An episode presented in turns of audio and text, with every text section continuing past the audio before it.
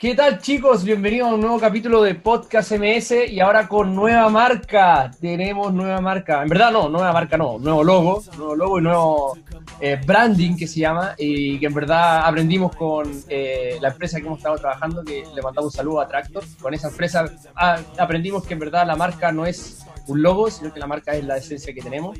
Y por lo tanto no cambiamos de marca, cambiamos de logo. Y el logo tiene algo bien interesante, bien bonito eh, y tiene un porqué, así que estamos súper contentos con eso.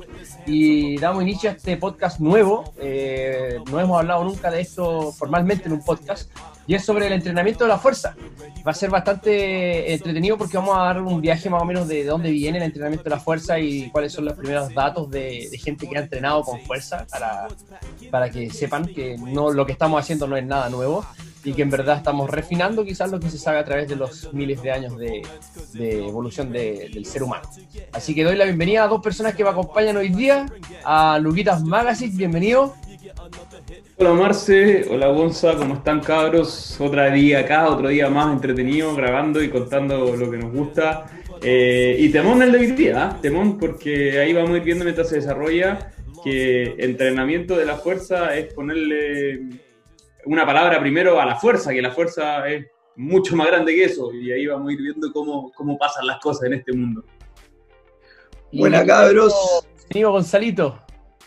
Buena, buena a todos. Oye, un lujo estar con ustedes dos nuevamente, queridos amigos, y también con toda la gente que nos está acompañando a hablar de un tema que es trascendental eh, tanto para el la rehabilitación, para el fortalecimiento, para el entrenamiento, y es una cuestión que de repente es súper mal entendida. Últimamente hemos estado hablando de cómo se aplica la fuerza, entre comillas, digo, ¿no es cierto?, en la rehabilitación y nos damos cuenta que muchas veces estamos hablando de cosas diferentes y ese es un gran problema que tenemos. Así que ajustar el lenguaje y ajustar los principios es algo que, nos gusta mucho a nosotros y que tú hoy día, Marcelito, seguramente nos va a ayudar a entender un poquito mejor a todos los profesionales que trabajamos en el rendimiento. Buenísimo. Oye, vamos a partir diciéndole a la gente que por favor, nuevamente, primero, gracias, gracias, porque ya estamos llegando a los 4.000 eh, reproducciones totales en, nuestro podcast a través de varias plataformas, así que eh, para poder llegar a más gente, chicos, les pedimos que compartan el podcast, compartan el capítulo, nos etiqueten, nosotros los recompartimos y trabajamos en conjunto. Eh, no sé si lo hablamos el podcast pasado, pero llegamos a los 10.000 eh, seguidores en Instagram también, una comunidad bastante grande y estamos llegando a cuántos países, Lucas, en educación? A 15 países por lo menos estamos llegando hoy en día. La gran mayoría de países de Latinoamérica, pero también tenemos algunos países en Europa, como Bulgaria, como Rusia, como Andorra, como España, eh, un par de países en Norteamérica, como México, Estados Unidos y, eso, algunos de los países, porque en Latinoamérica podríamos mencionar prácticamente todos. Perfecto. 15, impresionante. Yo, yo, yo no lo puedo creer, Y ahí se cumple lo que decía el Chalito, tratar de llegar a más gente. Sí, compadre. Es un, no sé si es un honor, es una responsabilidad gigante ver, eso, ver esos números, ver esas imágenes que los que nos están escuchando no lo saben, pero nosotros hemos estado eh, juntando datos de lo que eh, nos ha pasado durante pandemia y cómo, cómo hemos llegado a impactar a tanta gente de tantos lugares del mundo y es impresionante, es una cuestión que realmente a nosotros nos llena de orgullo y también nos, nos llena de, de, responsabilidad de tratar de seguir haciendo las cosas mejor para que le llegue a la gente con la que trabajamos. Bien, hermoso. Ahora vámonos con el tema de hoy día, entrenamiento de fuerza. ¿De qué se trata el entrenamiento de fuerza? ¿Cómo nace el entrenamiento de fuerza? ¿Cómo se enteraron ustedes que se podía entrenar la fuerza cuando eran chicos? Porque algún entrenador me dijo que tenía que entrenar la fuerza para ser mejor en el deporte que estaba practicando en ese momento. Eh, o porque vi en algún, alguna película en ese momento, porque ni siquiera mm. había YouTube ni ninguna cosa, en una película, alguna serie en la, en la tele, que los compadres entrenaban con pesas. Pero antes de eso, ni idea. ¿Y tú, Chalo? Ya, bueno, ustedes quizás no conocen esta historia, cabros, pero yo a los 14 años tuve que empezar, eh, yo jugaba volei en esa época, empecé a jugar volei, y para los que no saben, sus chicos, yo me metro 70. Entonces, obviamente, tenía que competir con gente que medía 10 centímetros más que yo y que tenía que bloquear a gente que, tenía, que, que medía 10 centímetros más que yo. Mínimo, mínimo. Entonces, eh, el profe me dice, bueno, Gonza, si tú querís competir a nivel nacional o binacional, que, que fue lo que llegué a competir en ese deporte, me, me dice, te tenés que meter abajo una pesa. Y así fue como me empecé a relacionar con el entrenamiento de la fuerza, la pliometría. Eh, este, este profe, yo ahora con los años entendía que él seguía la escuela rusa, entonces era impacto, tirarse cajones, saltar fallas. Impresionante, claro. Eh, ahí logré cuestiones que jamás pensé que iba a lograr. Y, y así fue como me, me, empecé a relacionar un poquito con el entrenamiento de la fuerza. ¿Y de dónde vendrá? ¿De dónde vendrá todo esto? Nosotros en, MS nos gusta partir con el porqué y nos gusta irnos al, a lo que se hacía antes y, y generalmente cuando nosotros eh, hacemos algunas críticas de lo que se hace antes, en términos, por ejemplo, de rehabilitación o entrenamiento, eh, hacemos un contraste con que lo que se estaba haciendo antes era bastante mal informado, ¿cierto? Bastante sacado de contexto y no era lo que realmente se tenía que hacer. Y lo que se está haciendo ahora, o lo que tratamos de hacer nosotros, en base a, un mejor contexto, tratamos de mejorarlo, ¿cierto? Pero en este caso, lo que se hacía antes muchas veces es mejor de lo que se está haciendo ahora. Y tenemos que partir pensando por qué tenemos que fortalecer a las personas en primer lugar, por qué nace esta herramienta. Y ahí es, bonito el, el, por qué nace primero la herramienta de fortalecimiento. Y en términos de evolutivo, o sea, perdón, de la historia del ser humano, la historia del ser humano comienza con el primer hito y, y uno de los más importantes de por qué el ser humano deja de ser lo que es en la era del neolítico. Mira, antes nosotros éramos principalmente cazadores y recolectores, ¿ya? Eh, recogíamos cosas que encontrábamos en el camino, éramos, éramos muy nómades y, y, corríamos mucho y teníamos que hacer muchas fuerzas, ¿ya? Éramos en mezcla entre recolectores y, ¿cómo se llama? Y, cazadores. Creo que estoy mezclando con recolectores, puede ser que esté mezclando.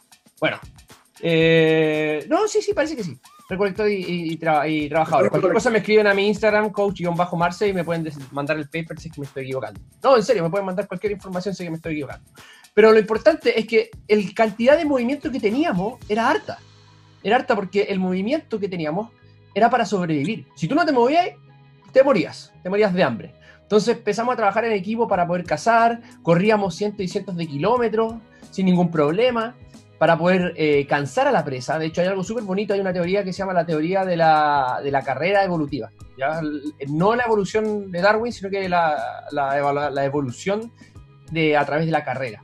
¿Y cómo, fue esa, eh, cómo es esa teoría? Eh, el ser humano es el único eh, mamífero que no necesita coordinar la respiración con el movimiento que estoy haciendo. ¿ya? Por ejemplo, cuando uno ve una cebra y la cebra está corriendo, hace extensión, ¿cierto?, de las patas traseras con flexión de las patas delanteras. Eso hace que el diafragma hace una extensión de todo su tronco, ¿cierto? Entonces hace que el diafragma tome aire. Ah, es un agonista el diafragma. De hecho, la, las cebras y los animales cuadrúpedos no tienen buen anclaje del diafragma en la, en la pared eh, eh, de las vértebras. No tienen un buen anclaje. Entonces, como no tienen anclaje, tienen que recurrir al movimiento externo de las extremidades para poder aumentar la frecuencia respiratoria. ¿ya? O aumentar la fuerza con que toman aire. Y el problema es que estos animales tampoco tienen una, una ventaja que tenemos nosotros evolutiva, que es el sudor. Por lo tanto, la respiración de ellos es lo que puede mantener el equilibrio ácido-base y además la temperatura corporal. A través de esta exhalación, ¿cierto? De, de, solamente eh, eh, vapor de agua, ¿ya? ¿Cuál es el tema aquí? Que si tú colocas a una cebra a correr en endurance por dos horas, esa cebra se muere por un shock de calor. si tú colocas a un tigre a correr, ese tigre se muere por un shock de, de calor a, los a las dos horas. ¿ya? El ser humano no. No se muere de shock de calor. Porque tenemos un hermoso sistema respiratorio que no depende del movimiento, sino que es independiente porque tiene unas grandes anclajes en toda la parrilla costal, más la parrilla, eh, más la zona lumbar, ¿cierto? El diafragma se, se ancla a la zona lumbar y no depende del movimiento de las extremidades. Yo puedo respirar como yo quiero cuando estoy corriendo. Entonces puedo controlar la cantidad de, aire que estoy eh, generando, ¿cierto? Eh, y además puedo controlar la cantidad eh, de, de, movimiento que hago porque gracias al sudor puedo controlar esa cantidad de temperatura que se eleva. Entonces así nosotros pudimos generar un montón de adaptaciones, como por ejemplo estos tendones de Aquiles que tenemos bien largos que nos permiten correr, la, la, planta del pie que nos permite correr de la forma que podemos correr y que es realmente un resorte, y que éramos realmente gente, eh, seres que nos movíamos mucho y cansábamos a la presa más que atacarla. La cansábamos por ciento y ciento kilómetros. Esa es una teoría, no, no, está comprobada, pero hay muchas, muchas teorías que nos dicen eso y que nosotros somos seres corredores más que seres caminadores. Pero nació la agricultura. En la agricultura nos dimos cuenta que plantando en un solo lugar y esperando cierto tiempo y con las estaciones, ¿cierto? dándonos cuenta cuándo son los mejores momentos para poder plantar, no tuvimos que salir a correr a buscar más comida, porque el carbohidrato, el carbohidrato lo teníamos ahí, el almidón lo teníamos ahí. Entonces es, interesante porque en ese momento, ¿almidones o no? ¿Almidones es lo que está en la... Es una de las formas de, de distintas plantas. Sí, lo, lo, lo teníamos ahí, así que no teníamos que salir a buscarlo. Entonces nos quedamos un poquito en un lugar y ahí fue la primera fase en donde nosotros dijimos, empezamos a movernos menos, porque no lo necesitábamos, podíamos utilizar nuestro cerebro y nuestras habilidades para no movernos tanto. Así que es el primer hito de por qué el ser humano se empezó a ser más débil y se empezó a mover menos. Cuático. Ahí vamos viendo cómo, cómo el ser humano se, se, adapta a lo que está viviendo y cómo eh, sin darse cuenta, porque en el momento que hicieron esto, obviamente era una comodidad, era un avance, era un descubrimiento impresionante el poder cultivar tu propio alimento y no tener que salir a buscarlo. Eh, pero desde ahí empezamos a condicionar nuestra adaptación hacia lo que somos hoy día. Y, y, van pasando varias cosas como, por ejemplo, claro, nuestro cuerpo todavía, porque los años de evolución que tenemos como, como raza no son tan grandes, eh, todavía tiene vestigios de, de los corredores, de, de, del hecho de, ser para correr y siendo que lo ocupamos cada vez menos o muy poco. Muy, muy poco. De hecho, los que lo ocupan son los que se especializan en algunos deportes de endurance eh, a través del running, pero si no, prácticamente no lo ocupamos. Pero yo, yo, solo, agregaría, yo, yo solo agregaría, Luquita, y gracias Marce por compartir esto, son como dos cosas. Uno es la capacidad impresionante que tenemos de, de, adaptarnos y de ir creando cosas nuevas, pero que de repente hemos sufrido eh, muchas revoluciones en los cambios. Entonces, tal vez, ¿qué, qué tan la pregunta como que me nace ahí, que seguramente tú, Marce, vas a ayudarnos a responder es, ¿qué tan preparados estamos para estos grandes cambios que hemos, que hemos tenido dentro de la misma evolución del, del, del ser humano? Porque, eh, claro, creamos cosas para adaptarnos, ultra rápida, pero ¿qué tanto eso tiene, genera cambios en nosotros? ¿Y, y qué tanto podemos hacer para eso? Entonces es, es como, eh, hay unas paradojas ahí de, de, de, cómo la adaptación se va relacionando a nuestra evolución. Mm. Y es bonito porque ahí Lucas da un, un, punto clave y también se sustenta lo que estás diciendo tú, Chalo, que todavía mantenemos esos vestigios de corredores, que en verdad no son vestigios, están ahí. Y que nosotros somos eh, mamíferos que nos parecemos más a los corredores que a los caminadores. Por ejemplo, una vaca es un, es un mamífero caminador. Y el mamífero caminador se caracteriza por tener un pobre glúteo. No, no tiene muy gran glúteo porque no necesita ese push-off para poder correr, ¿cierto? No necesita ese push-off. Y además, eh, no tienen ligamento nucal, por ejemplo. El ligamento nucal es un ligamento que realmente te ayuda a mantener esta oscilación, eh, perdón, a prevenir que la oscilación que se produce por la carrera te dañe toda la infraestructura de la cabeza, ¿ya? Porque la cabeza es, son hartos kilos, ¿cierto? Puesto en, una, en, un fósforo, porque es muy, es chiquitita nuestra columna cervical. Los, los chanchos, los monos, no tienen gran glúteo y no tienen ligamento nucal. Pero tú te vas al chita y el chita tiene un tremendo glúteo, tiene un tremendo ligamento nucal, ¿cachai? Y te empiezas a dar cuenta que tenemos más semejanza hacia los corredores que hacia los caminadores. Y hay algo súper interesante. Hay una carrera que es carrera de un caballo contra un ser humano. En Estados Unidos se ha hecho. Y han puesto a correr caballos versus seres humanos, a ver quién gana, pero no a correr en distancias cortas, a correr en distancias largas. Y todas las veces han ganado los seres humanos. Los caballos no pueden seguir corriendo porque tienen que parar para regular este sistema de calor. Tienen que parar. El ser humano no puede seguir. Puede bajar el ritmo, pero puede seguir. Eso yo lo encuentro maravilloso. de hecho, ahí con, el mismo contraste que estás haciendo, yo iba a destacar, o sea, un animal que se nota exactamente eso es el caballo. El caballo es un corredor por excelencia, de hecho, los caballos naturalmente prácticamente no caminan, corren de un lado al otro, los caballos que viven silvestres, no los caballos que tenemos eh, encerrados en, en establo. Y, ahí podéis ver las ancas de los caballos que son gigantes y, uno de los factores para la compra del caballo y uno de los factores para elegir un caballo como, como semental reproductor es el tamaño del anca del caballo. El anca del culo, ¿no? El anca sí, el culo. El, glúteo, el glúteo, el glúteo del, caballo. Esto es toda la, parte que va arriba de la pata trasera, esas son las ancas del caballo. Oye, es bacán esa parte, weón, es como brillosita, se le ven las venas al loco.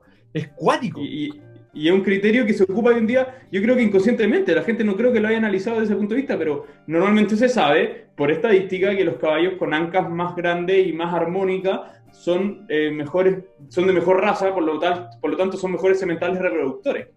Mira, y bueno, y ahí hay otra cosa que es importante señalar que eh, por qué nos gustan tanto los culos a los hombres y a las mujeres es porque eh, el, culo, el glúteo, eh, es, una, es una señal de, fertilidad, es una señal de, producción, ¿cierto? De esperma y de óvulos, porque quiere decir que tiene una muy buena salud y tiene una muy buena genética. ¿Cachai? Por eso nos llama la atención eso. Y eso, es tremendo, eso está, estudiado y bueno, de eso habla mucho eh, de Glut Guy, Brett Contreras. impresionante. Pero bueno, ese fue el primer hito. Por eso nos empezamos a ser más débiles. Lucas, cuéntanos el segundo hito. Sí, bueno, claro, porque ya, claro, hablamos del hito 1, de lo importante que fue el hito 1, que, cómo nosotros dejamos, empezamos a, a ser más estacionarios eh, por el hecho de, aprender a, cultivar. Pero el hito 2 tiene, es, muchos años después, es muchísimos años después, y tiene relación con, con lo que nosotros mismos creamos para, eh, de cierta forma, ayudarnos a nosotros mismos, pero claro, nos ayudamos desde un punto de vista, pero nos perjudicamos bastante desde otro punto de vista. ¿Vale? Y, y eso fue, eh, tiene que ver con la revolución industrial, la revolución industrial que se, que se, desarrolló entre los años 1760 más o menos hasta los 1840, eh, donde el hombre inventa las máquinas las máquinas, desde las máquinas más antiguas, más prestigiosas, que no las podemos comparar con, la, con las máquinas que hoy en día hemos creado, pero es, el primer vestigio de la creación de algo, de algún instrumento que está hecho para reemplazar las cosas que nosotros hacemos en nuestro día a día.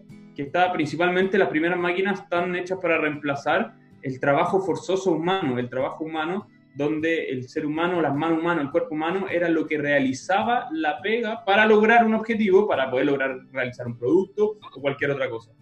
Eh, entonces, ¿qué es lo que hicimos? Fue, durante ese tiempo se crean las primeras series de producción, se crean las primeras máquinas que van a generar que el ser humano de por sí se mueva menos, entre comillas, se desgaste menos, pero a, su, a la vez el ambiente va a ser más amigable y menos desafiante para nosotros. Y eso hace que empiecen a formarse los primeros, eh, empiezan a hacer realmente todos los que son las patologías asociadas al sedentarismo. Porque dejamos de movernos, y en un primer momento aprendimos a cultivar, dejamos de ser nómades y nos transformamos en su gran mayoría, no en todo el mundo, pero se sabe que en su gran mayoría el ser humano pasa de ser una, una especie nómade a ser una especie sedentaria porque empieza a cultivar. Y luego eso eh, empezamos a ser más sedentarios porque donde estamos establecidos ya ni siquiera nos movemos tanto porque tenemos máquinas que hacen la pega por nosotros. Impacto económico brutalmente positivo porque aumenta la línea de producción, aumenta disminuye los tiempos de producción, se puede producir más en menos tiempo, se puede vender más, se puede ganar más y la economía mundial se potencia muchísimo, pero desde ahí empezamos a detrimentar el movimiento humano nuevamente, porque ya no nos necesitamos mover, ya no nos movemos porque, porque es lo necesario para sobrevivir, sino que la vida ya no nos exige movernos. Claro, si,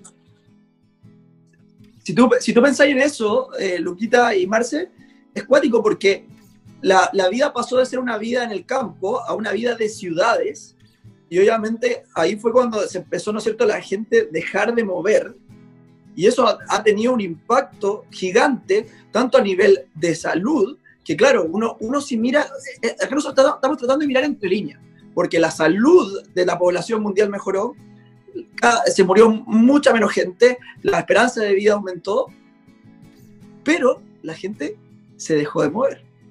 Y, y, nosotros podríamos estar hablando de que los resultados de esos problemas recién se están viendo 200 años después, se empezaron a ver 200 años después.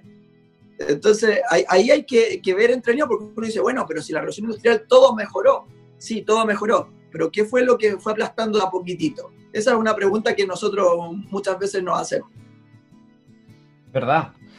Eso, eso, eso es cierto y además es importante recalcar porque no es solamente el dejar de movernos, sino que todo lo que acarrea eso y cómo nosotros tenemos que ver en perspectiva nuestra visión como y, visión y misión como profesionales de la salud, ya sea kinesiólogo, entrenador, eh, nutricionista, lo, que sea, lo que sea. O sea, tenemos que, ir un poquito en contra de la marea que nos lleva esta tecnologización, no sé cómo se podría decir, tecno, Tecnologización. Tecnologización. ¿Será una palabra eso? Bueno.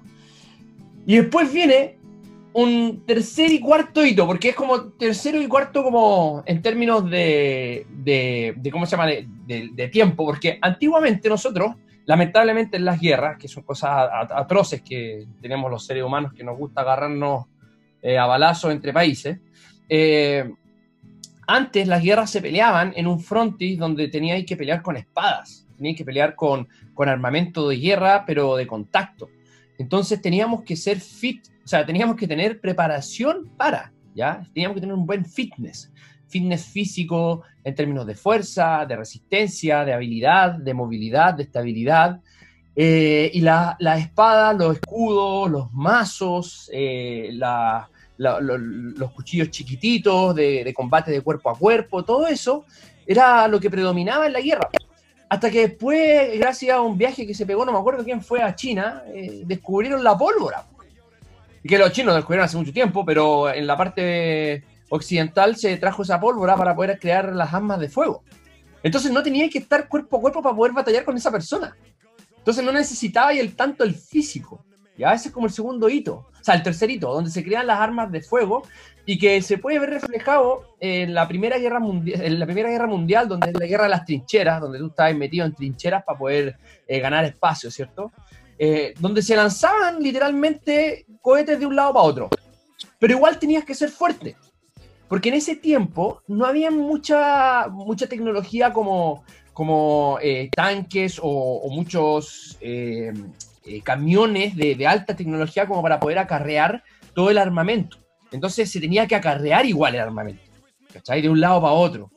Y, era bastante pesado, o sea, imagínate, todas las balas, las cajas de las balas, era gente que estaba especializada en acarreo, en acarrear. Y de hecho hay una, anécdota bastante interesante con Kettlebell Sport, que en ese tiempo empiezan a nacer un poquito lo que es el Kettlebell, porque en la Primera Guerra Mundial eh, agarraban balas de cañones ¿ya? Eh, rusos agarraban para entrenar a estas personas, ¿cierto? Que supuestamente la guerra mundial iba a ser rápida, iba, iba, iba a durar unos par de meses y duró casi 3, 4 años. Eh, la cosa es que este compadre los preparaba, eh, los rusos se preparaban con bolas de cañón a las que les ponían asas y unían de repente varias bolas de cañón que le colocaban asas para poder transportar y prepararte para lo que vaya a hacer en la guerra, que es transportar mucha carga para ganar terreno. Entonces era bastante interesante porque aún así, teniendo las balas, ¿cierto? Para poder matar gente a distancia, igual teníais que tener cierta capacidad y fitness. Porque no teníamos tanta tecnología para crear eso. Pero en la Segunda Guerra Mundial, ahí ya la cosa cambia. Combate cuerpo a cuerpo no era tanto, la tecnología de armamento cambió, ya había muchas más naves aéreas que podían atacar y no era tanto el combate como cuerpo a cuerpo, sino, o sea, perdón, no tenías que, al no ser de cuerpo a cuerpo, no tenías que acarrear tanto armamento, sino que las máquinas realmente lo podían hacer por ti. Los barcos, los camiones, los aviones podían transportar todo por ti.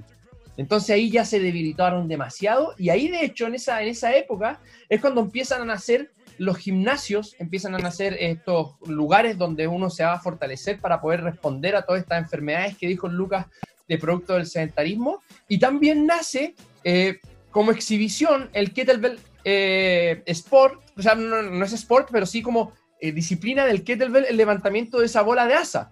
Porque esa bola con el asa, porque ya como no, no tienes esa bola con el asa para poder preparar gente para la guerra, porque la guerra ya no se combate así, esos preparadores físicos se dedicaron al circo.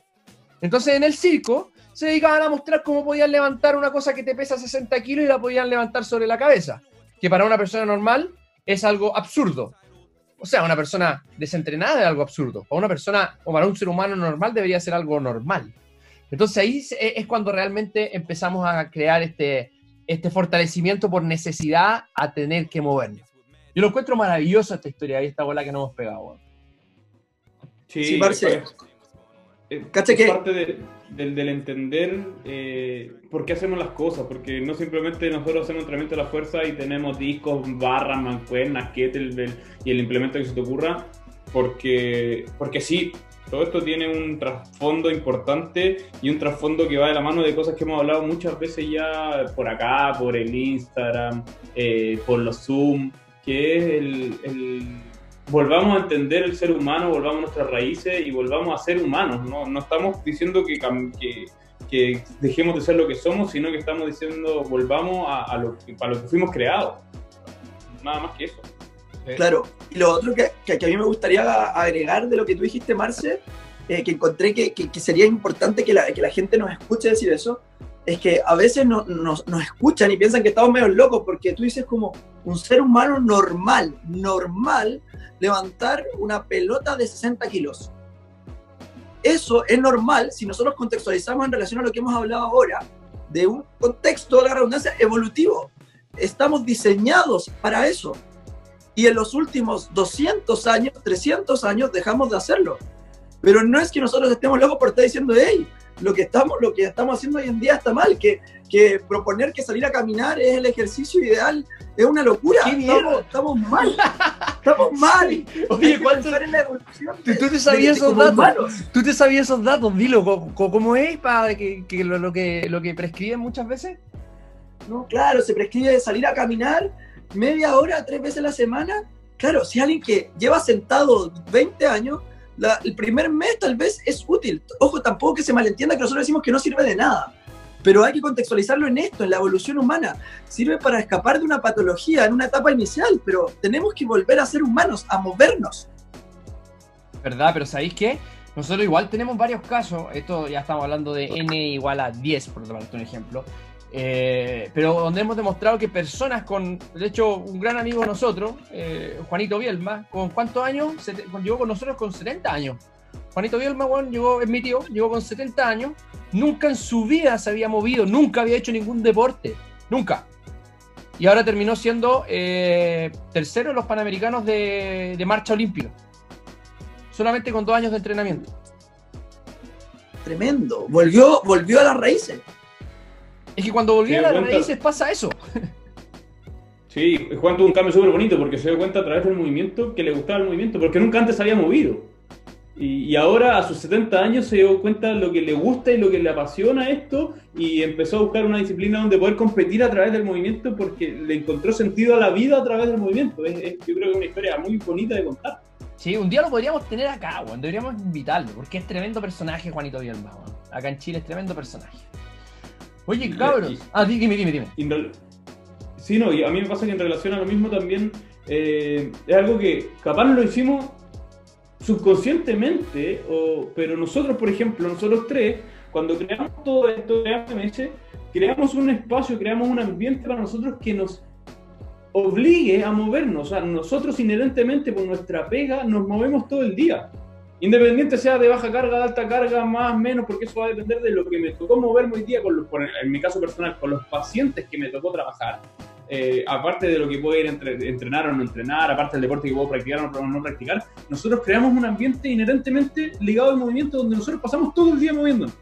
Y una de las cosas que estoy diciendo totalmente honesto, más hecho de menos yo hoy día con esta pandemia. Mm. hoy día mi mente no me invita inherentemente a moverme todo el día. Y, eso me genera, podría decir que incluso medio o altos niveles de estrés porque lo necesito, pero lo tengo que generar y lo tengo que buscar. Antes era parte de, del día. Yo me, levantaba, me duchaba, tomaba desayuno, me agarraba el auto, llegaba a MS y me movía todo el día hasta que me iba.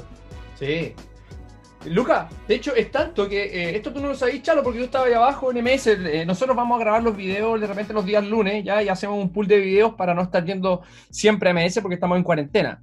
Entonces, eh, esta semana fuimos el lunes a grabar un par de videos con Lucas y el Gonza. y sentimos que alguien en el techo estaba en MS dando vueltas, ¿ya? Entonces hay un, hay un estacionamiento que colinda con el techo MS de un edificio y fuimos con el Luca a hablar con el conserje para que nos deje pasar al estacionamiento y ver quién podría estar ahí para gentilmente decirle que se baje, de, que se baje del techo. gentilmente. Sobre todo, sobre todo yo. Entonces, abrimos la puerta para entrar al estacionamiento, subís que tenéis que subir un cuarto de escalones y yo empecé a correr. Y le digo a Lucas, porque bueno, llevamos encerrados cinco meses. Le digo, Lucas, qué rico está, weá. Y yo me acuerdo de tu sensación, Lucas, fue esa, de, tu expresión fue, oh, ¿verdad? Y creo que te pusiste a correr conmigo atrás, porque teníamos como un sprint que podíamos hacer 80 metros. Impresionante eso. me atoré la emoción. Oye, weón, pero. Oye, pero es verdad. De hecho, Luke, eh, Gonzalito, cuéntale a la gente cómo trabajamos nosotros en relación al movimiento, eh, o sea, en relación a promover el movimiento, eh, en, por ejemplo, nuestra vestimenta como kinesiólogos o nuestra vestimenta como entrenadores. Bueno, eso, es súper interesante porque cuando el, Lucas habla de la creación de ambiente, de crear este ambiente para poder movernos, eh, nosotros vamos contra todos los cánones tradicionales de lo que hace un clínico. Yo hablo como clínico particularmente, donde el clínico tradicional se pone una bata blanca y está súper vestido súper formalmente, y yo siempre digo, estar empaquetado así no te, no te mueve nada. ¿Qué hacemos nosotros? Un buzo, polera, short. En el verano estamos atendiendo en short y polera y zapatillas, o, o de hecho, muchas veces descalzos. Entonces a la gente eso le genera un impacto impresionante. ¿A, a quién no le invita a moverse, estar de esa manera? De acuerdo. ¿No es cierto? ¿Cuántas camillas tenemos? En MS hay cuatro camillas que están prácticamente empolvadas porque se ocupan solamente para las evaluaciones, cosas específicas y después a moverse. De hecho, yo te diría, en MS tenemos cinco camillas, al uso una. sí. La otra están... De hecho, hay, hay, hay dos que están guardadas en la bodega, eh, dos que están en un box, que es el box, entre comillas, mío, el que ocupo yo más, pero no lo ocupo nunca. Eh, y el otro está en el box que ocupa el psicólogo, que no ocupa la camilla, la Denise, que no ocupa la camilla, y el trauma, que de repente ocupa la camilla. Entonces, y la única, la que más se ocupa es la que ocupa Gonzalo, eh, como terapeuta manual y como, el, como el, más clínico del equipo, tiene que usarla más, y aún así la ocupa muy poco. O sea, si llega un sedentario a tratarse AMS, el ambiente lo va a inmediatamente fortalecer. inmediatamente no, no, es, no queda opción.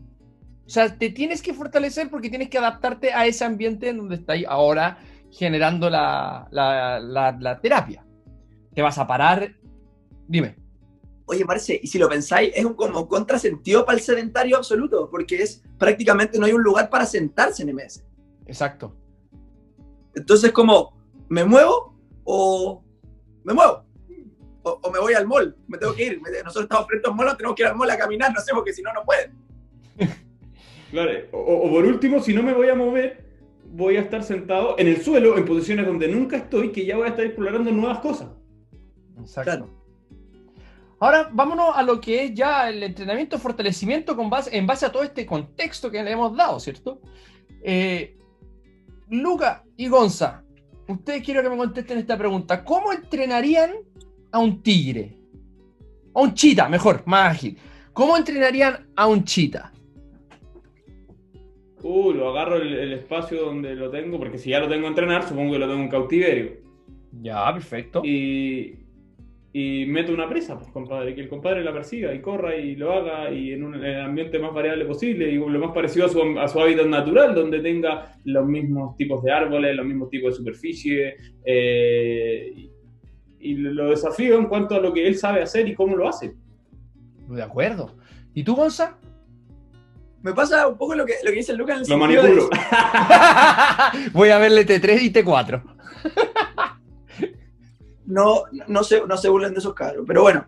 Eh, a ver, ¿por qué no? no, ahora son pesados.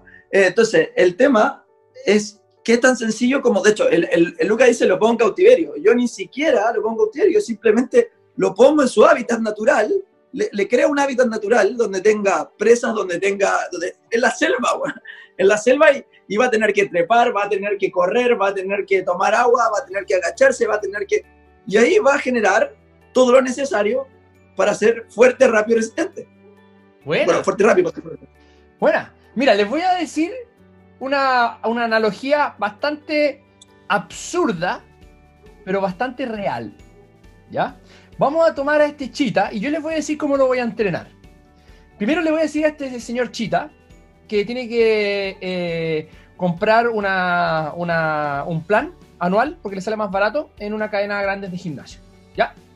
Luego le voy a mostrar los lockers, los casilleros, donde tiene que entrar. Y le digo, lo, primero que le digo es que no puede entrar con, las patas eh, así como está, así que le tengo que hacer unas, unas zapatillas especiales para el chita. ¿Ya?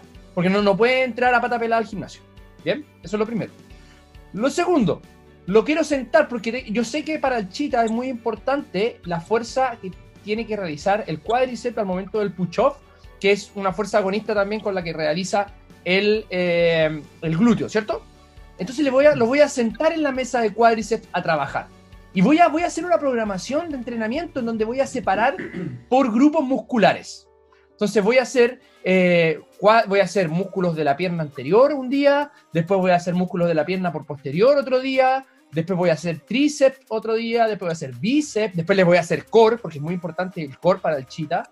Otro día le voy a hacer elongaciones y, y después le voy a hacer un poquito de aeróbico en la bicicleta. Y si el chita anda de buen humor, voy a meter a zumba. ¿Ya? ya. Entonces, entonces, en, su cabeza. ¿Es ilógica esa weá o no? Zumba, pues,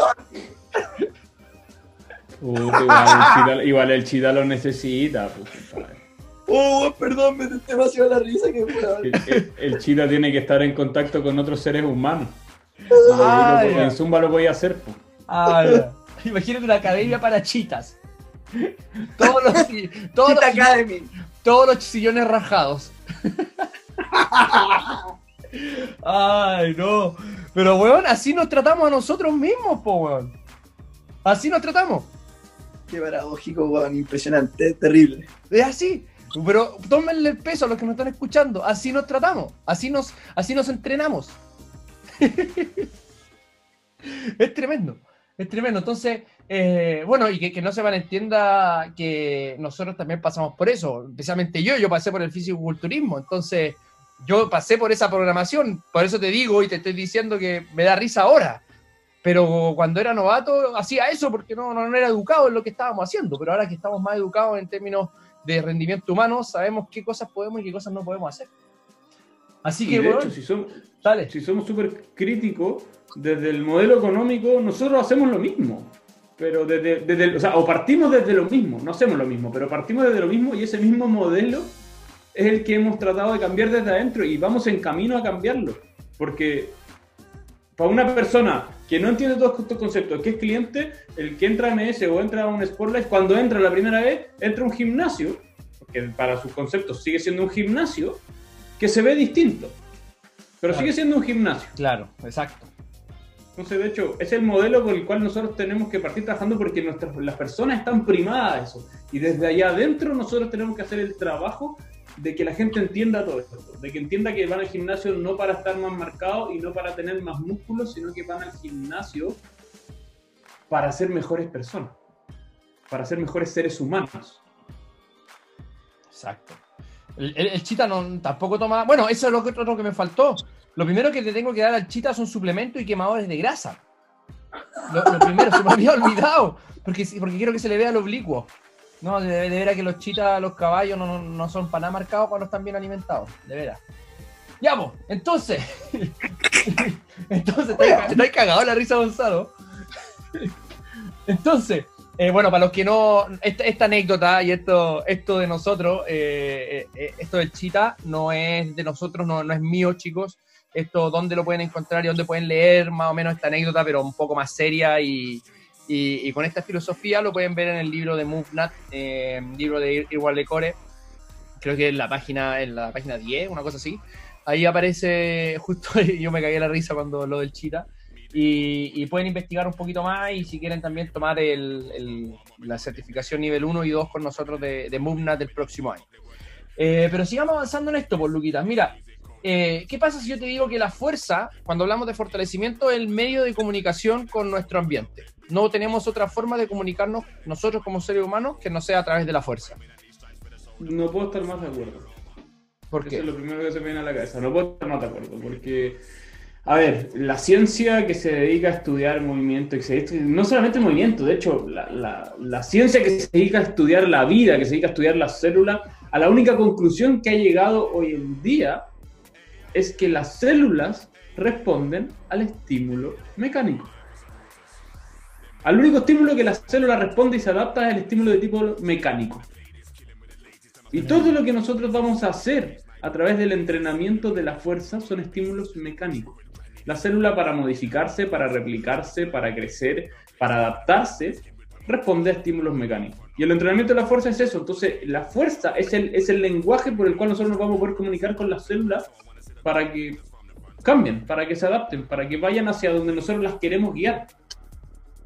Y la célula va a responder solo y únicamente este mensaje está bien entregado, bien dosificado y bien eh, pensado, o sea, que el problema fue aislado y se entregó el mensaje que yo le quiero entregar. Porque si yo le voy a entregar un mensaje de, una fuerza rápida, un mensaje de velocidad a una célula que no está preparada para recibir ese estímulo, o no va a responder, o se va a romper, o va a responder de cualquier otra forma.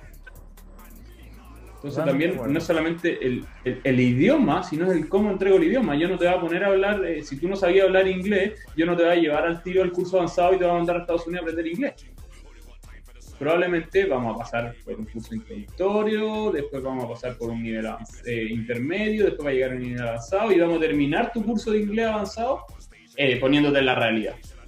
Es lo mismo, es un idioma. La fuerza es un idioma más.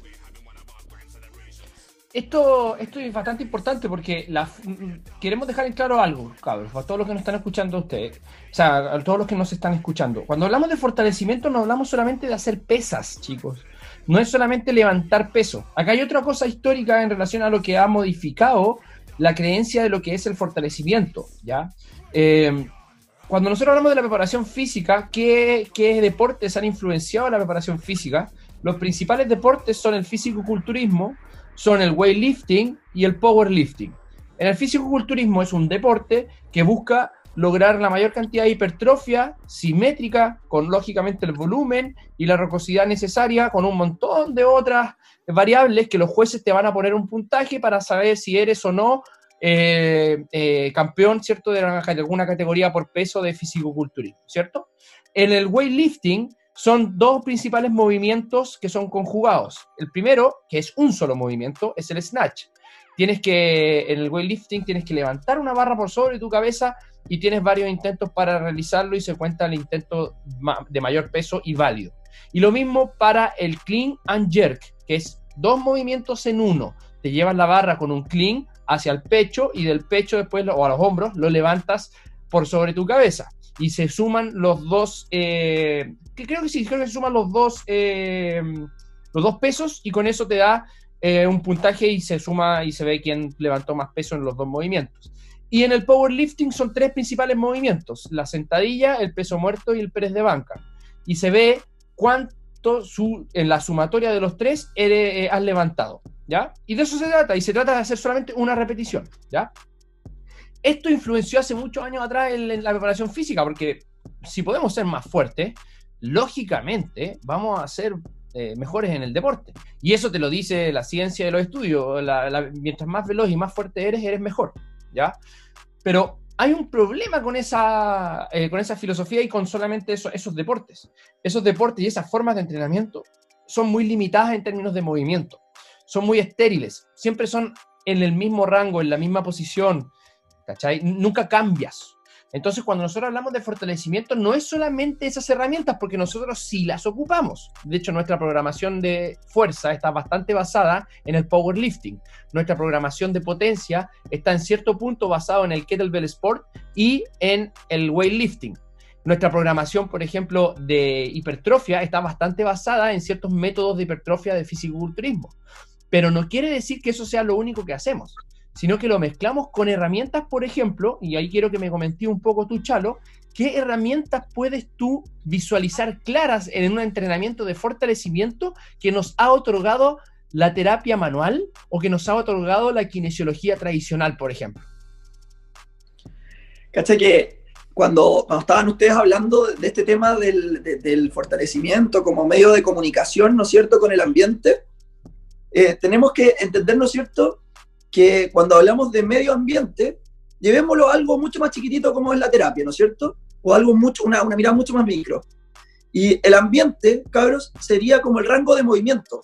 ¿Cuánto espacio tengo para moverme?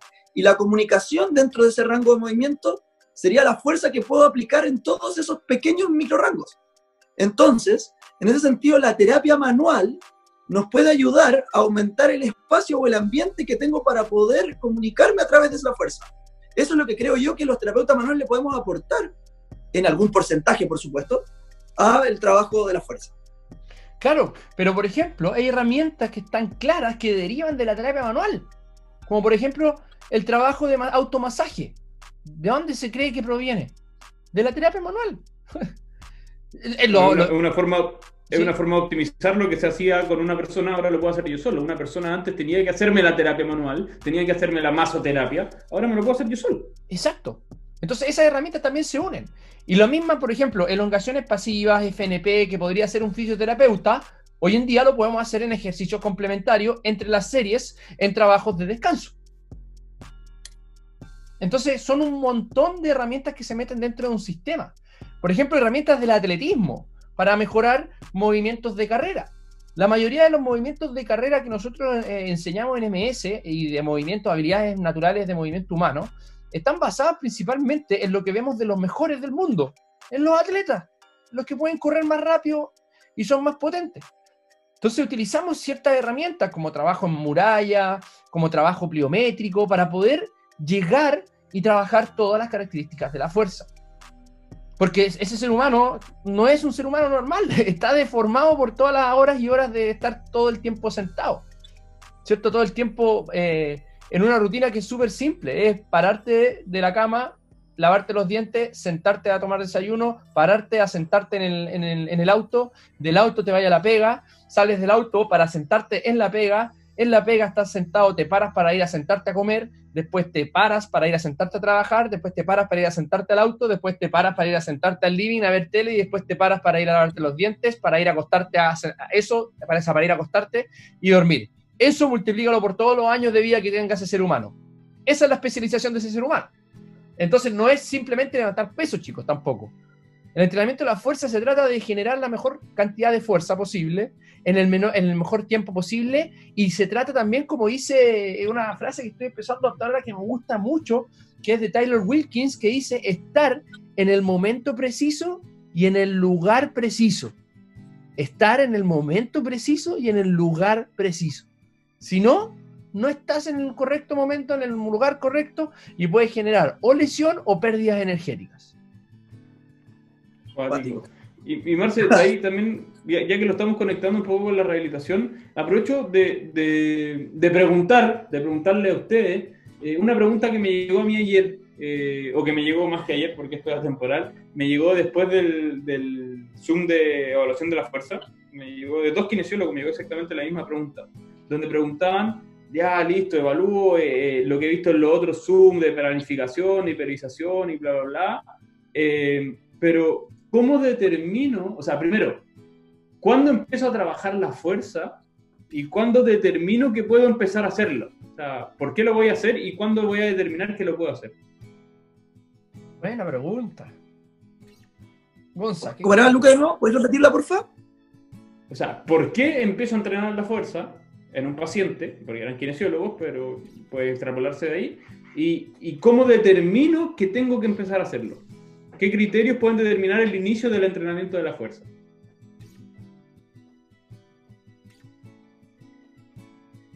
Chalito, se nos fue. Hemos tenido un poquito de mala señal, así que. Bueno, voy a contestar yo primero hasta que nos llegue el Chalito. ¿Ya? ¿Me escucháis tú, tú Lucas? Sí, perfecto. Ya, mira. Eh, ¿por qué voy a entrenar en una persona? Eh, Charito, estoy contestando yo y después contestáis tú. Ahí se pudo conectar. dale.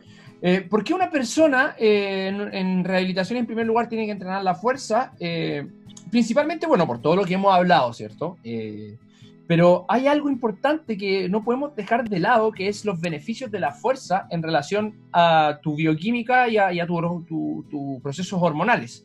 El trabajo de fortalecimiento con resistencia se sabe muchísimo que mejora la producción hormonal de testosterona, de hormona del crecimiento, mejora los receptores de insulina del, músculo para poder aceptar ¿cierto? la glucosa que le va a llegar, hace un balance de tu cortisol, el ratio cortisol-testosterona cuando está bien entrenado, hace un balance de tus ciclos de sueño, hace un balance de tu producción de glucógeno hacia el hígado, eh, o de absorción, perdón, de glucosa hacia el hígado, por lo tanto, empiezan a, empieza a generar una cascada de reacciones bioquímicas y fisiológicas que son beneficiosas para la salud de la persona. Entonces, cuando una persona entra en primer lugar a un proceso de rehabilitación, sí o sí tiene que estar con mucho dolor. Porque pregúntate, ¿tú te doblaste alguna vez el tobillo al, tu, a quien está escuchando el, podcast? Si te doblaste el tobillo alguna vez, pero no fue muy fuerte, no fuiste al kinesiólogo. Si has ido alguna vez al kinesiólogo, fuiste porque realmente no podías hacer lo que estabas haciendo y lo que más amas. Entonces es porque realmente te molesta, te duele. Entonces estáis pasando por un proceso de estrés. Cualquier persona que en un primer lugar pasa a kinesiología está pasando por un proceso de estrés. Entonces el entrenamiento de fortalecimiento es una tremenda herramienta, es una tremenda droga interna que te ayuda a nivelar estos procesos de estrés. Mientras, por ejemplo, puedes estar trabajando la terapia manual en, en, una pierna, por ejemplo, o podría estar trabajando los procesos de movilidad en una pierna. Te voy a dar un ejemplo. Un ejemplo muy, muy claro que tenemos, eh, último tratamiento del cruzado anterior importante que tuvimos en, en, MS, que fue con Glory que el principal que estuvo a cargo de esa rehabilitación fue Lucas. El cruzado anterior de la Glory se lo cortó en, creo que fue en junio, ya haciendo esquí, y, y, tenía claramente un rango limitado, ¿cierto? No podía hacer carga, cero carga, de hecho, partió rehabilitación con cero carga. Y ese proceso tiene su proceso de desinflamación que nosotros no podemos meternos en ese proceso, porque ese es el proceso más crucial de una rehabilitación, la inflamación, que sea correcta, hay que darle los correctos nutrientes. Entonces la Glory, que es nuestra coach de, de MS, es una persona que su fitness es bastante alto, porque ella ya es entrenadora y ella ya se mueve todo el tiempo. Lo primero que hay que hacer en esa persona es seguir entrenando lo que puede entrenar. ¿Qué es lo que puede entrenar? La pierna contraria y el tronco superior. Entonces ahí es mi primera, mi primera forma de decir, hey, ¿cuándo puedo empezar un proceso de fortalecimiento? Hay algunos casos que puedes empezar el primer día, como en el caso de la Glory. Ya bien, veamos tu rodilla, veamos cómo están los rangos, hagamos un poco de drenaje linfático, hagamos un poco de desensibilización de la zona, listo, 30 minutos, ahora hagamos 30 minutos de tren superior, pues, ¿Y qué, qué, mejor que hacerlo con un kinesiólogo que sabe de movimiento y que no lo haga ella sola cuando vaya al gimnasio porque se puede lesionar esa rodilla? Hagámoslo en un ambiente seguro, protegiendo y produciendo todos estos beneficios hormonales a través del proceso de fortalecimiento, que después, como las hormonas son sistémicas, le va a dar más hormonas ricas a esos tejidos que están lesionados por la cirugía y por la lesión, obviamente, para poder regenerarse de mejor manera. Y ahí fácilmente, en la segunda semana, podría sacar un RM y hacer un test proyectado de RM de press banca, por ejemplo, y empezar a periodizar la press de banca. Y así seguir avanzando con todo. Y se sabe muchísima información que si tú trabajas el miembro contralateral, el que no está lesionado, ¿ya? Se generan igual ganancias del miembro contralateral. Solamente por integración nerviosa. Y sigues practicando lo que no puedes hacer con la otra pierna. Esa es mi, esa es mi respuesta, Luquita. Okay, claro. bonito. Gonzalo. Caché que yo lo, yo lo, llevo de nuevo un poco a la, a la metáfora que, que, les mencioné antes, en, en términos de que la, la, fuerza hay que trabajarla porque es como la educación. Si tú no tienes algún grado mínimo, de, porque es la, es la cualidad mínima que tenemos que trabajar. Entonces, ¿por qué trabajar la fuerza? Porque es como la educación. Si tú no estás educado, no puedes hacer nada, no te puedes desarrollar en la vida. Ahora, ¿qué es lo que nos pasa en rehabilitación? Porque, y responde un poco a la segunda pregunta, así como, ¿cómo comenzar? Bueno, si tengo dolor, primero tengo que eliminar el dolor porque el dolor no me permite educarme. Y por otro lado, si me falta algún rango de movimiento porque el dolor no lo permite, tengo que ocupar alguna herramienta para que se pase el dolor, para poder empezar a meter la fuerza, que es la base para poder desarrollar cualquier otra cosa. Totalmente de acuerdo, Juan. Sí. Y, ahí yo quiero sumar también un, pequeño sesgo que podemos tener eh, los terapeutas en algún momento, es que cuando hablamos de entrenamiento de la fuerza, no estamos hablando solamente del fortalecimiento. Fortalecimiento es aumentar la fuerza. Cuando hablamos de entrenamiento de la fuerza, es como hablamos antes, es entregar ese lenguaje, esa información que es la fuerza a tu sistema. Entonces, tú como terapeuta, cuando estás empezando, el, conociendo a un paciente en la primera sesión y le estás dando ejercicios de movilidad, ejercicios de estabilidad, ejercicios de control motor, que todavía no, no, hay una carga externa, si estás dándole fuerzas a esa persona, estás metiendo fuerza en distintos vectores, en distintas formas, en distintas variables, que ya es un lenguaje para que la persona empiece a prepararse o ese cuerpo empiece a prepararse para lo que va a ser.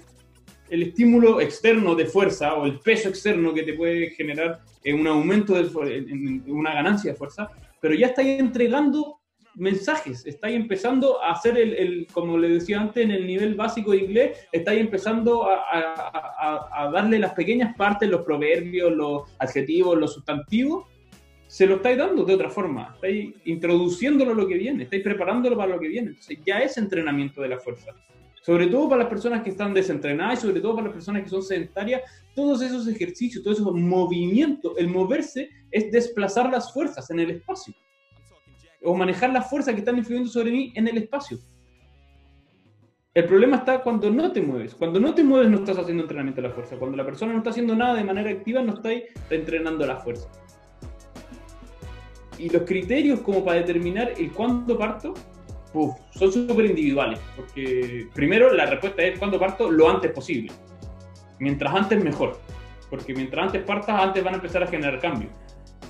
Pero los criterios van a depender de muchos factores individuales que van a depender del motivo de consulta, el contexto de la persona, el objetivo de la persona, eh, el estado actual y todo lo que tú encontré dentro de la evaluación y cómo va a ir evolucionando eso, cómo va a ir cambiando eso sesión a sesión, es lo que tú vas a poder ocupar como criterio para determinar ya cuándo puedo empezar a meterle peso externo. Pero como bien dijo el Marce, mientras antes mejor y, olvidémonos de, la segmentalización del cuerpo, de que no solamente estoy tratando de esa rodilla, como en el caso de la Glory, estoy tratando a la Glory.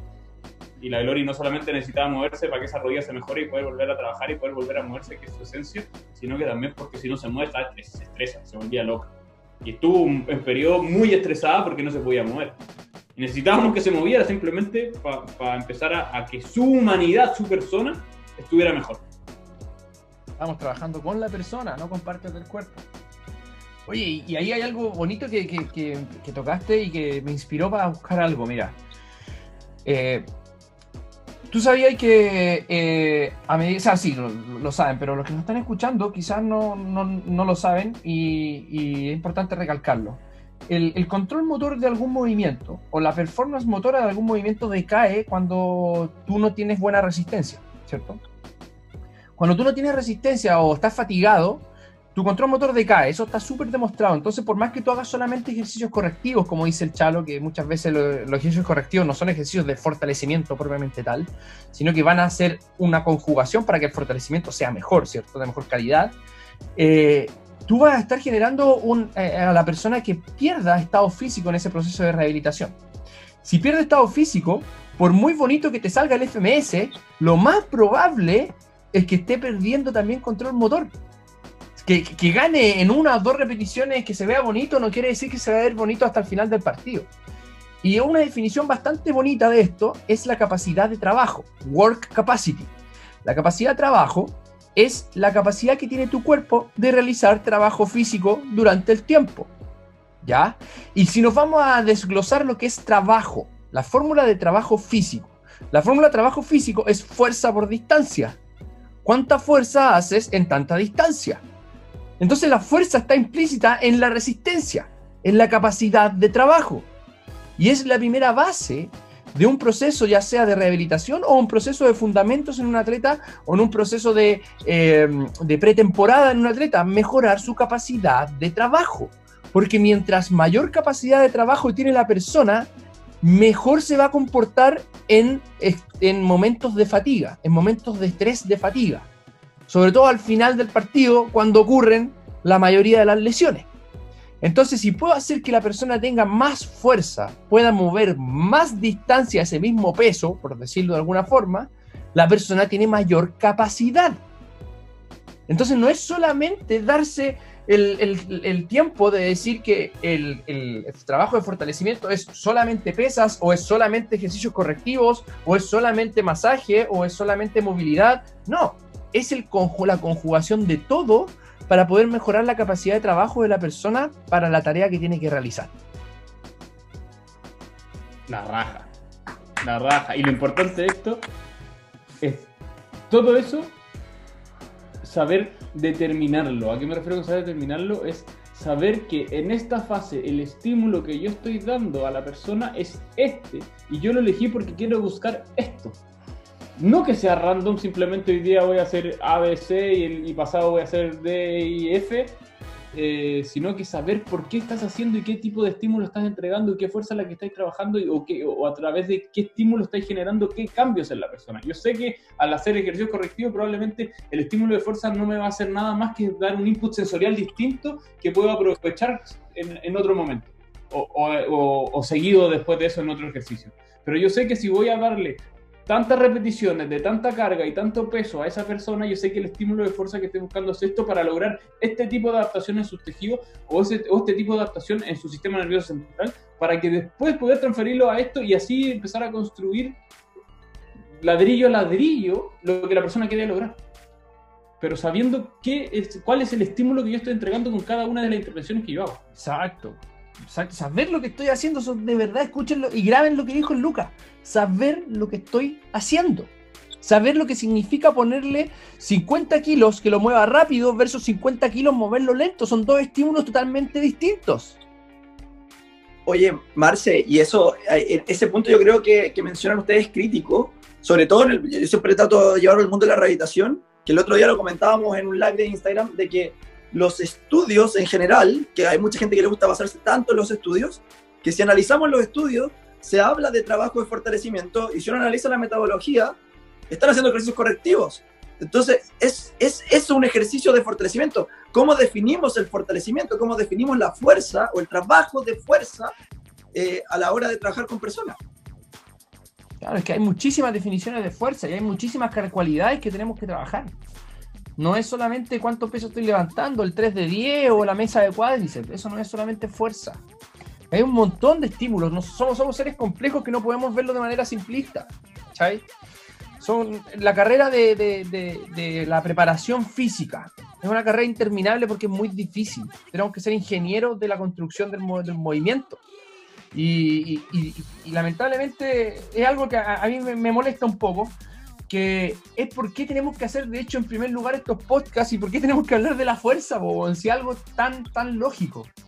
¿Por qué creen ustedes que tenemos que, hacer esto y, que a la gente le provoca una abrebocas tremendo cuando hablamos de esto? ¿Por qué creen que está pasando eso? En, el mundo de la rehabilitación yo te diría que tiene mucho que ver porque nos enseñaron a tratar de diagnóstico, a trabajar con eh, eh, patologías médicas y no trabajar desde el movimiento y desde la función, sino que desde la patología. Y eso obviamente después se ve reflejado en tratamientos que tratan patologías y no tratan personas y tampoco tratan movimiento. ¿Y tú, Lucas? yo en lo personal, yo en lo personal creo que no hay una volada más filosófica de repente, creo que porque hoy en día a nivel mundial por el hecho de, del ego individual que, se nos, que se, nos incita a ser egocéntricos y ególatras en muchos ámbitos de la vida, eh, lo más importante es hasta dónde llegas tú en tu carrera profesional o cuáles son los logros que tú tienes dentro de tu carrera profesional o quién eres tú como profesional. Y eso ha llevado hoy en día también a, niveles de formación que a la especialidad, a la especialización, a que todos quieren ser expertos en algo y todos quieren ser el mejor en, en algo específico. O yo quiero hacer un curso de rehabilitación de rodilla porque después eh, voy a ser el mejor rehabilitador de rodilla. O yo quiero ser el mejor entrenador en nadadores porque yo solamente quiero después tener los mejores nadadores del mundo. Donde vamos a la especialización, a lo específico, a, a la lupa, al microscopio pero eso nos genera sesgos, sesgos, sesgos y más sesgos porque no nos preocupamos de dónde se fundamentan todas esas cosas y de los principios que, que, que, tenemos como seres humanos. Nosotros tenemos que empezar a conocer primero al ser humano, al ser humano y el mundo, en el ambiente en el que estamos y el ambiente que nos creó.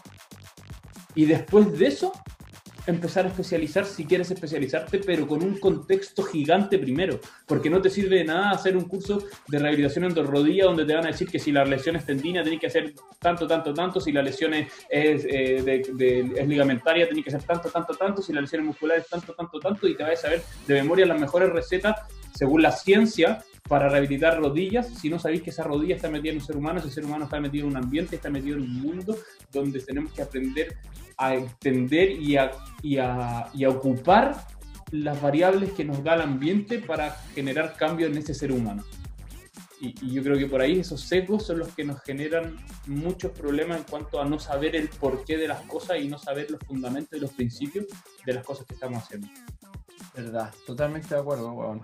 Y, para cerrar, cabros, tiremos algunos mitos, po, de yo creo que es un gran porqué en, tenemos que hacer estos, estos podcasts y hablar de la fuerza, algo que, que ya es eh, para nosotros hablar algo ya bastante retrógrado, sí, hace mucho tiempo que ya se sabe esto. Pero ¿por qué acá en Chile, en Latinoamérica, todavía tenemos que estar discutiendo con deportistas o pacientes que dicen, hey, yo voy a tirar el primer mito. Eh, si voy a hacer eso, si, si voy a hacer pesas, me voy a quedar chico, po, ¿Qué otro mito? Ah, yo, yo sé por qué ese, po, porque probablemente Gonzalo entrena a los 14 años.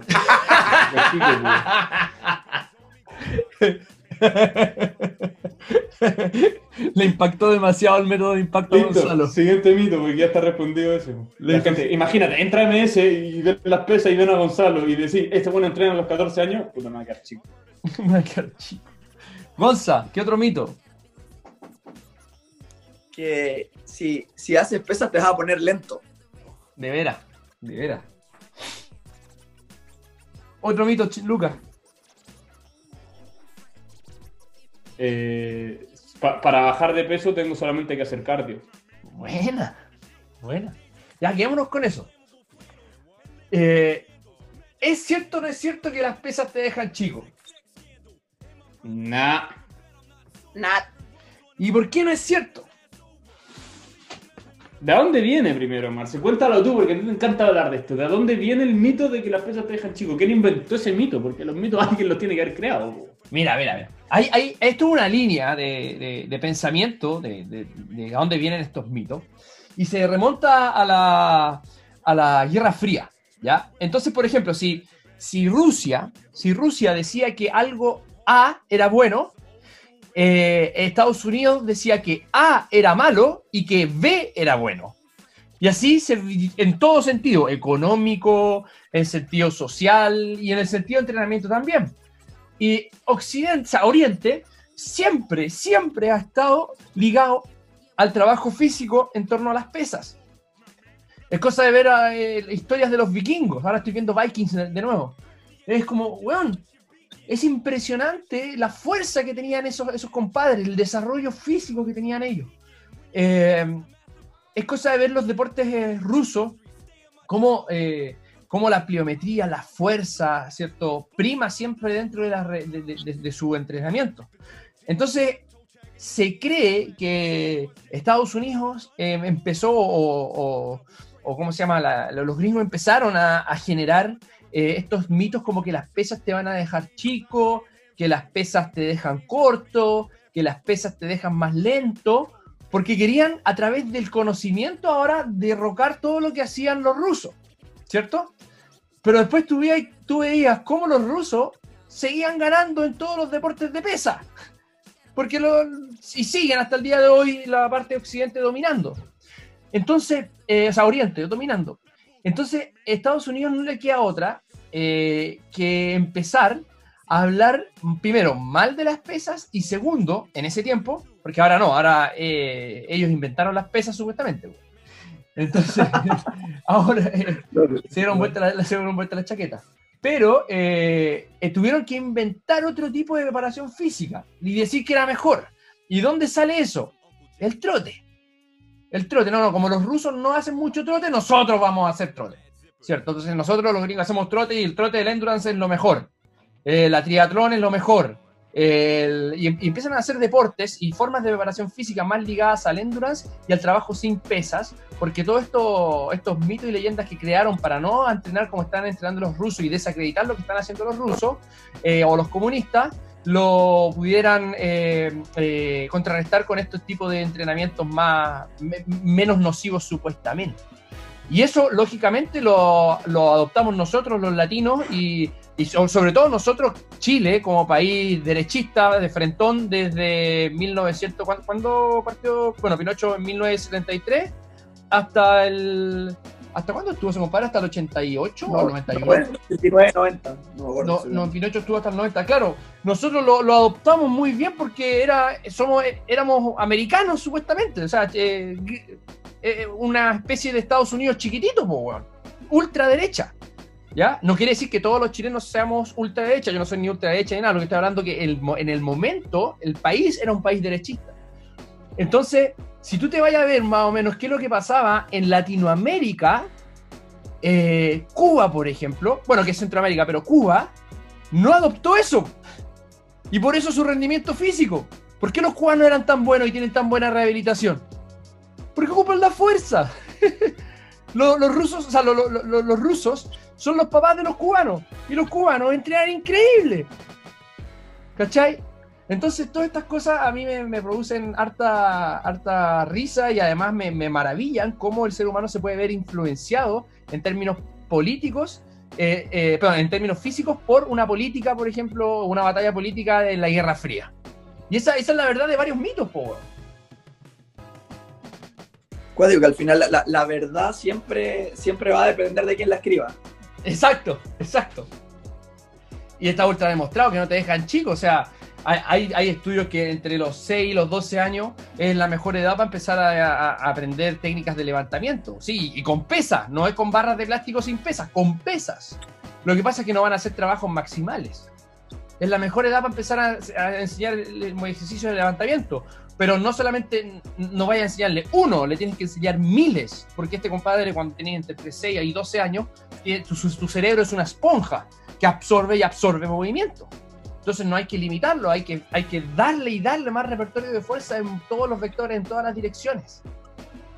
Claro, y a, mí, Marce, me gustaría agregar como volver a los principios. O sea, ¿a qué responde el hueso? ¿Cómo se forma el hueso? ¿Con qué? Con compresión, pues, Con compresión, con carga. Por lo tanto, hacer peso te hace crecer, trabajar con peso. El tema es saber con cuánto peso y en qué momento. Eso ya es la programación. Pero el trabajar con carga externa te hace crecer, no te hace más chico. Gonza, un detalle ahí, porque una cosa es que aumente la densidad ósea y otra cosa es que haga que el, hueso sea más grande. eso está determinado por tu genética. Sí, eso es la, genética, sí. sí hay, estudios que, que, no tienen tanta validez, pero hay estudios que dicen que sí, que el impacto sobre el cartílago oficiario aumenta la, producción de células del cartílago oficiario, o sea, aumenta el cartílago de crecimiento, pero tampoco son tan concluyentes en, cuanto al tamaño. Pero lo que sí tenemos claro es que no te dejan chico, no te dejan ni más grande, no te dejan ni, ni más chico.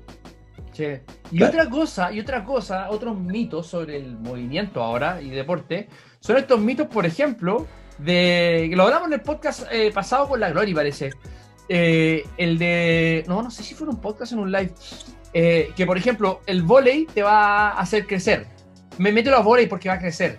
Mételo a básquet porque va a ser más alto. O, o no lo metas a gimnasia porque se va a quedar chico. eso, eso de partida son mitos, chicos. Porque que nosotros veamos a que, los más aptos para jugar volei midan dos metros para arriba, no quiere decir que tú vayas a crecer porque solamente te pusiste a jugar volei. Esos chicos tienen información genética que se expresó correctamente y que la utilizaron en el ambiente del volei. Pero si tu información genética dice que vas a crecer hasta el metro setenta, por más que juegues todos los días volei, no vayas a crecer hasta el metro setenta, a más del metro setenta. ¿Cachai? Lo que pasa es que los que más aptos están y esta mini carrera evolutiva por alcanzar el, profesionalismo en el vóley, ¿cierto? Una mini carrera evolutiva que puede durar 20 años, por ejemplo, una selección natural, ¿cierto? Los que quedan seleccionados son los más altos, punto. Y los que quedan seleccionados en la, parte artística, en la gimnasia artística, por ejemplo, eh, son los más chicos porque tienen mejor control de su cuerpo. Se puede mover más fácil, tienen más fuerza, relativa a su cuerpo. Por eso no es más chico. Pero no quiere decir que te achique eso. Por ningún motivo. El compadre el pelado, el, el, el, weón grande de metro noventa o dos metros haciendo gimnasia, no se ve armónico. ese compadre no va a pasar nada, no va a pasar ninguna preparatoria, o sea, perdón, ninguna eliminatoria. Lo van a dejar afuera, porque es muy alto, no, se, no, no está hecho para ese deporte. Pero los chiquititos sí van a triunfar solamente porque son chicos de por sí. Ese es otro mito también Claro. importante. Cuático. Luquita, ¿otro mito o estamos para cerrar? Porque ya pasó una hora y media o una hora veinte. Hora y media. Llevo como una hora 20 grabando. No, yo no tengo otro mito, Marce. De hecho, yo lo único que quiero como comentar eh, para el cierre es que probablemente muchas de las personas que nos están escuchando abrieron este capítulo y le pusieron play porque leyeron Entrenamiento de la Fuerza viniendo a escuchar eh, cuántas series, de- con cuánto peso, eh, qué, pesos, qué, implementos puedo ocupar para meterle peso a la gente, eh, cómo planificar, qué ejercicio va primero, qué ejercicio va después, si primero entreno la velocidad, después entreno la fuerza, primero la fuerza, después la velocidad, y tratando de buscar esa respuesta. Yo creo que esas respuestas van a salir en otros capítulos más adelante, pero no sirve de nada entender esa respuesta si no entendís esto. Y si no cuestionáis esto, si no cuestionáis por qué estáis haciendo lo que estáis haciendo. Si tú no sabes por qué estás haciendo lo que estás haciendo, mejor no lo hagas. Investígalo, entiéndelo, manéjalo y ahí sigue haciéndolo. Porque si no, estáis haciendo cualquier cosa. O sea, yo creo que lo importante es eso, es nosotros nos acabamos de pegar una hora veinte, una hora y media eh, de, de rayar la papa eh, del- sobre el entrenamiento de la fuerza, sobre la fuerza, sin siquiera hablar de lo que se hace, sino del por qué se hace o por qué se debería hacer. ¡Maravilloso! Hermoso. Grande, Luquita. Chalito, últimas palabras de cierre. Uf, estuvo hermoso el podcast. Gracias, cabros, a los que nos escucharon. Gracias a, ustedes, Luquita y Marce. Siempre siento que después de los podcasts salgo aprendiendo alguna cosa nueva. Eh, y efectivamente, comparto lo que dice Lucas, vol- vol- volver a los principios. Eh, si, no entendemos la historia, aunque suene cliché, no, no sabemos por qué hacemos lo que hacemos y hacia dónde vamos. Entonces, al hablar de estas cosas, le podemos dar más sentido cuando hablamos después de, de series, de repeticiones, de programación, de, micro, de microciclos, mesociclos, macrociclos. Bueno, hoy día hablamos del macrociclo más grande, la evolución. Así que eso nos contextualiza para poder seguir avanzando y hablar del fortalecimiento y de la fuerza como corresponde. Perfecto. Oye, chicos, muchas gracias por, por estar acá de nuevo. A todos los que nos están escuchando, muchas gracias por llegar hasta el final del capítulo. Eh, les recordamos, por favor, compartirnos y atentos a nuestro siguiente invitado, que es un invitado internacional. Es uno de sus primeros podcasts, de hecho, y es una máquina del desarrollo de sistemas energéticos. Se viene. Ahí sí nomás se los dejo. Ya, cabros. Nos vemos, Luquitas. Nos vemos, Chalito. Muchas gracias por todo y manténganse seres humanos y además fuertes. Chao, cabros.